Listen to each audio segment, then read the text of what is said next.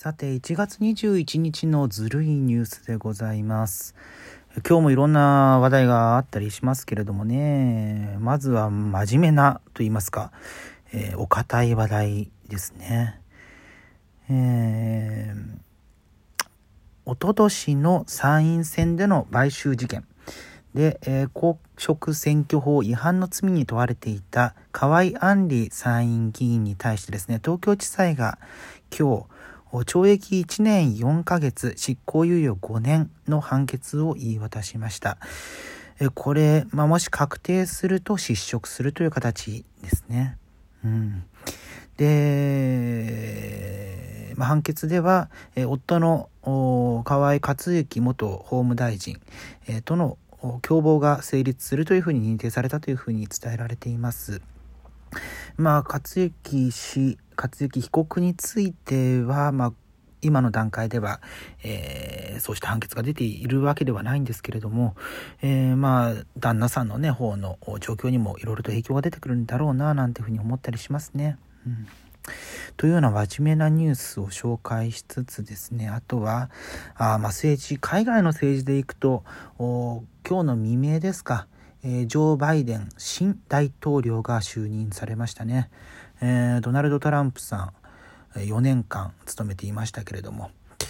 まあね結構ね日本国内でも不正選挙があったというふうに、えー、発言される方って結構いらっしゃったりする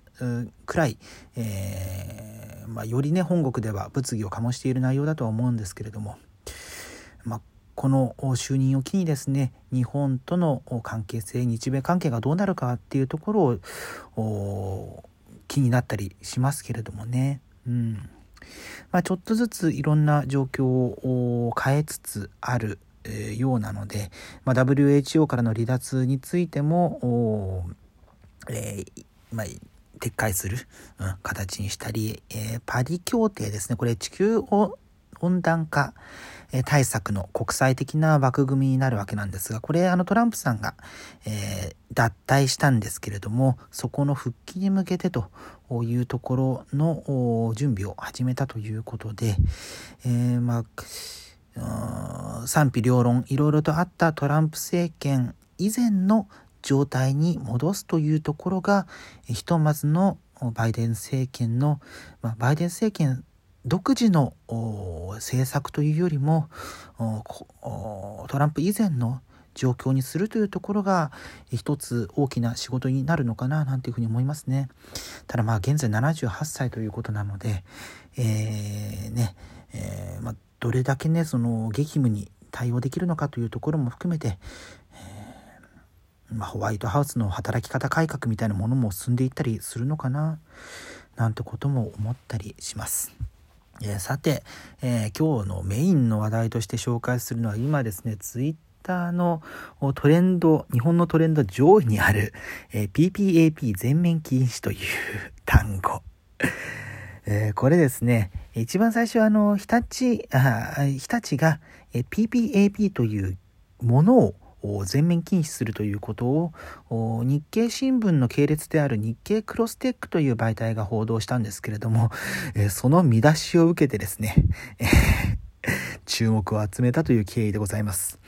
これですね、記事の見出しが、日立が PPAP 全面禁止へ、非文、秘密の文ですね、非文の添付ファイル自動暗号化ツールもすでに販売終了というふうな内容になっています。これですね、えー、1200字ちょっとある記事なんですけれども、まあ、後半部分が有料会員限定というふうになっているので、ここであの記事そのものの内容を紹介する、読み上げることはしませんが、まあ、簡単に言いますと、PPAP と呼ばれるものはもともとここ最近、デジタル庁を作るという動きの中で廃止が検討されているものですね。えー、まえー、まあ、働いてる方だったりすると結構あると思うんですけれども、まあ、私も結構インターネットニュースの会社に勤めているので、えー、各会社の広報さんから、えー、ニュースリリースプレスリリースが届く時によく使われる手法なんですけれども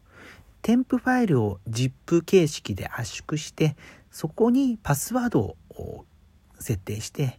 で、えー、ZIP 付きのあパスワード付きの ZIP を添付したファイルメールとは別に、えー、さっき送ったメールのパスワードはこれですと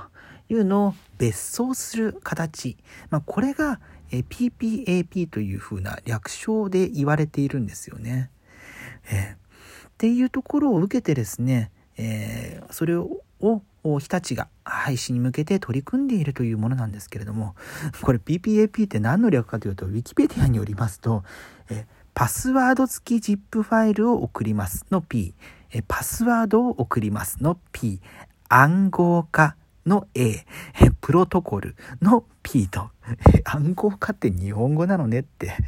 いうふうに思うくらいですね、日本独自の習慣というふうにされていまして、えー、なかなか海外ではそうしたものがそのセキュリティ的に意味がないというような批判が結構多く、えー、見られると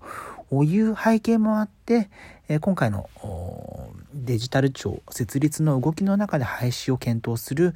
企業が増えているという状況があったりします。で、まあ、それを受けての一つの会社の取り組み、日立製作所がそうやるんだぞっていうところの、えー、記事が出たわけなんですが まあ、あの PPAP というとピカピコ太郎さんの、えー、ペンパイナップルアッポーペンのことを思い浮かべる人が結構ね、えー、多くて。まあ、実はそのデジタル庁のところでもね平井大臣がこの PPAP 廃止について触れたことが過去にあったはずなんですけれどもその時にはここまで、えー、ピコ太郎という名前も上位に入るような大きな動きにはなっていなかったので、えー、今回のちょっとね驚いたりするんですけれども。ね、えー、PPAP といえばねあのペンパイナップアッポーペンのことがありましたけれども最近去年、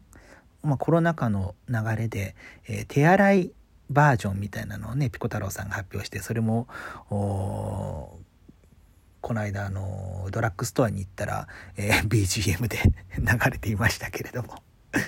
はい。あの、そういうのでね、まあ、世界的に知られているものなので、うん。そこにつなげてね、思い出す人も多いとは思いますけどもね。ねえ、私くらいの世代になると、あの、底抜けエアラインの 小坂さんっていうイメージですけれども、あの、えー、プロデューサーの話ですね。小坂さんに、ピコ太郎さんはそっくりですけれども別人で、ピコ太郎さんのプロデュースをされている、小坂大魔王さんが、以前底抜けエアラインという、お笑いユニットで、活動されていて、ボキャブラ天国とかね出てらっしゃいましたけれどもボキャブラ天国っつって皆さんは分かったりします？えー、タモリさんがね一番最初出ていたんですけれどもボキャブラボキャブラリーを使った。最初はあの言葉遊びダジャレを言うようなことが多かったのが、えー、まあ、後々ね、えー、その見せ方が変わってきたりとかしたものだったんですけれども、うん、そういうねネタ番組、えー、オンエアバトル NHK の爆笑オンエアバトルとかが始まる前のそのネタを見せる番組としてはかなり、えー、ね、一時代を築いたんじゃないかなというふうに思いますね。うん、そういえばあの昨日ねえー、まあ、命には別状がないということなんですけれども爆笑問題の田中裕二さんが、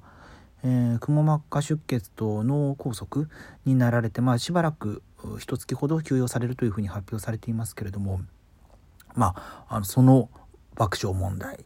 でしたり、えー、カエジャリ水魚今でいうクリームシチューですね、えーと、バカルディ今でいうサマーズ、えー、結構ねいろんなあのそうそうたる面々が今各局で司会をされているような方々が、一堂に会していたネタ番組がこのボキャブラ天国だったわけなんですけれども。なんかねそこを思い出してしまいますよね。うん、だからまあそその後何でしたっけ？ノーボトムでしたっけ？小坂さん、えー、お笑いをお笑いから、えー、音楽ユニットに、え、方向転換して、えノーボトムという、まあ、バンドユニットみたいなことをやって、えまあ、いろんな方のプロデュースをしたりもしてたんですけれどもその行き着いた先がピコ太郎であり PPAP であったと。ね、そういうのを私のようなアラサー世代はえー、テレビを通して、えー、ずっとね触れてきた経緯があったりするので多少なりとも思い入れがありますよね。なんていうことも考えるとこの PPAP まあでもなそうですよね。まあ、この PPAP によって、えー、ピコ太郎さんもしくはそのバックグラウンドにいる小坂さんを知る若い世代も増えたわけですしね。うん、で、ある程度の年齢いってる方でも、あれだけね、露出していて、え去年は、あ、去年？もとるし、もっと前か、その PPAP がブームになった頃ですかね、え小池都知事と一緒にね、なんか踊ってたりもしましたけれども。緑のね、感じで。あれはなんだ、LED 電球を交換しましょうみたいな、こう、あの、広告？うん、動画告知みたいな。政府広報ではなくてあれは行政広報というのでしょうか？都広報というのでしょうか？そうした動画にも出ていたことが記憶にありますけれども。うん。なんかねそういうところからいくとね、うん、ブーマー、えー、プリンプリンえー、デンジャラスノッチさん？デンジャラスさんね。ノッチさんと安田さんの2人組のコンビですけれども。デンジャラスさんも出てましたよねボキャブラ天国ね。うん。で、えー、そこでつながるアメリカ大統領選挙、えー、オバマさん、えトランプさんそして、えバイデンさんえ民主党共和党民主党ということでね、うん、そこにつながってくる、うん、いいオチなのかな？ちょっとよくわかりませんが、今日はこの辺で失礼させていただきます。それではまた次回。